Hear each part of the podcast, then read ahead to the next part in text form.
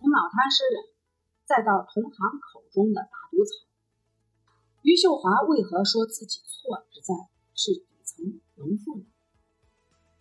班班的活着，每天打水、煮饭，按时吃药，砍柴烧火，在打谷场上赶集，这是一个农民的生活。背诵着“我爱你”，注视着月光。落在左手上，思索着这摇摇晃晃的人生。这是一个诗人的吟唱，但是没有人规定了一个农民就不能成为一个优秀的诗人。我们都生活在阴沟里，但总有人仰望星空，就如余秀华。二零一五年走进大众视线，并获得中国诗坛上几十年未曾有过的殊荣。余秀华的成名与成功一直都受着争议，农民身份加上脑瘫的标签，偏偏成为了一个诗人。这样的冲突感使他迅速窜红。有人评价他是一流诗人，也有人指责他不过是白话诗史上一株大毒草。他却直言道：“我的错不过是身在底层却高昂的。”巴巴的活着，吟唱着生活的悲歌。他的出生是坎坷的。一九七六年，横店村的一个普通家庭中的一个女婴，因为倒产缺氧，自此成了脑瘫。不幸的她有着行动的不便与外形的丑陋，走路一瘸一拐，说话时只能歪着头，笑起来的表情并不像其他普通女孩子那样。幸运的是，脑瘫并没有剥夺他思考的能力。与众不同代表着孤独，他一直都很孤独，也在一直思索。天气正好的时候，便在庭院读诗，将自己像晒一块陈皮一样放给阳光。花开烂漫时，他想着自己以后的爱情，怎样跟爱人讲述一棵败草、提心吊胆的春天。他以疼痛取悦这个世界，渴望天空收回他悲痛遐思的翅膀。因为纵有再多才情，她也不过是一个有着生理缺陷的农村女孩。高中毕业后，她便待在家，而后像其他农村妇女一样，十九岁被迫自由恋爱结婚。多年以后谈及这段婚姻，她仍是厌恶的。婚姻毁了我。但诗歌救了我。他抓着我的头发，将我的头往墙上撞。小屋不住地摇尾巴。在他给小狗写的诗中这样写道：“但是他拿一个不怕疼的人无能为力。”二零零九年，他开始正式写诗。只有在诗中，他才能逃离痛苦的婚姻，飞出这囚禁着他的小小村落。他敏锐地感受着生活，那些日常的小确幸足以将他往温暖的路上带。他渴望着爱，书写着一个女人对情爱的向往。二零一二年，他登上去温州打工的火车，这时诗歌只能算作是爱好，而不是职业。直到见到人生的伯乐，从独自徘徊到被全世界发现，世上。先有伯乐，然后才有千里马。如果没有诗刊主编流年的发掘，余秀华的诗或许至今只尘封在自己的笔记本中。二零一四年，流年在博客上读罢余秀华的诗，感觉到文字间一股震撼的野生力量，当即给他留言说想要认识他。而后诗刊。以在打谷场上赶集为主题，发表了余秀华的九首诗歌，让他突然撞进了人们的视线。截止到二零一五年，余秀华已经写了两千多首诗，这些来自最底层农妇的思索，融集了许多人麻木的灵魂。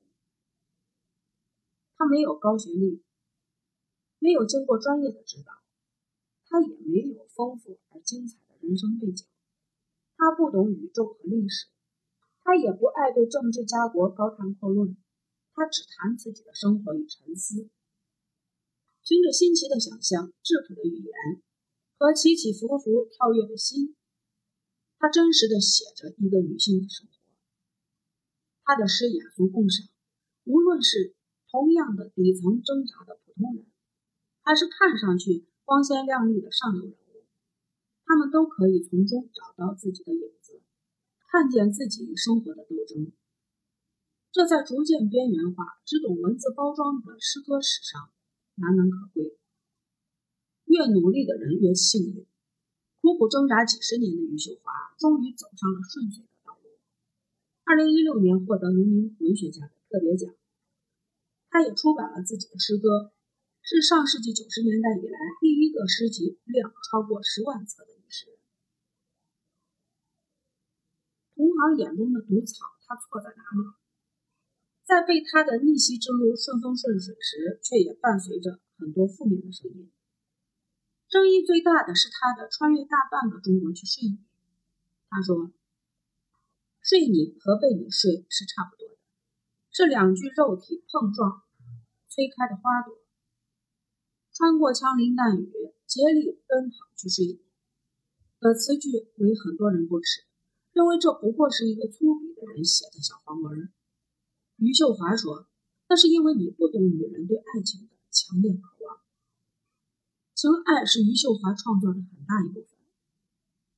他的创作也极具性别诗歌的特点。他不会故作矜持，也不矫揉造作。诗歌以传达最真实的情感为美，绝口不谈性爱，不代表就纯洁无瑕。再者，为什么男性诗人或者作家对情欲的描写就是艺术？”而女人这样就叫小黄文了。余秀华就敢于打破固有观念，她不认为男性在爱情中最具有掌控方的一方，男女双方都应该有享受爱情的权利。大众的点评或许是受传统文化的禁锢尚可理解，但是同行的批评未免有些毒舌了。在一次发布会上，老一代诗人食指。批评说：“他的理想就是喝喝咖啡、看看书、打打炮，毫不关心国家命运。作为一个农村出来的诗人，把农民的痛苦生活忘得一干二净，绝口不提农民对小康生活的向往。如今把他喷得这么红是什么意思？诗歌应该是严肃的，否则只会成为历史的笑话。”余秀华是一个极具真实的人，他不会沉迷于外界的赞扬。但他喜欢和批评的声音争辩。他回复食指的批评说：“为什么农村生活就一定是痛苦的呢？我错就错在，在底层生活却高昂着头。”他激起学者文人的不满，是因为他的另类成功和他敢于说诗人不敢说的话。他懂得热爱生活，也是真实的在生活的人，不会去写别人想要看到的文字。不会去写别人想要看到的文字，不会发出别人想要听见的声音，他只是纯粹的做他自己。曾在一次访谈节目中，主持人上台就说，在台下我问了余秀华我腻的几个问题，他却通通都拒绝了，因为我不想要别人把我说的那么励志。既然没有学生诗人，没有教师诗人。为什么要冠上脑瘫诗人、农民诗人的名号？诗歌是一种爱好，没有界限。我也不在乎，不在意别人的评价，因为诗歌的高度跟读者的水平有关。我也不需要官方的肯定。他始终高昂着头，他可能没有市场。写了几首诗，就拿自己当凤凰了，藐视他人不可一世，会逐渐淡出人们的视野。这是一个读者评论的，但是也有人评：我喜欢他的诗歌，喜欢他高昂的头与命运抗争，希望他一直坚持下去。总之呢，褒贬不一。我们期待他新的作品，我们希望他的人生顺遂美满。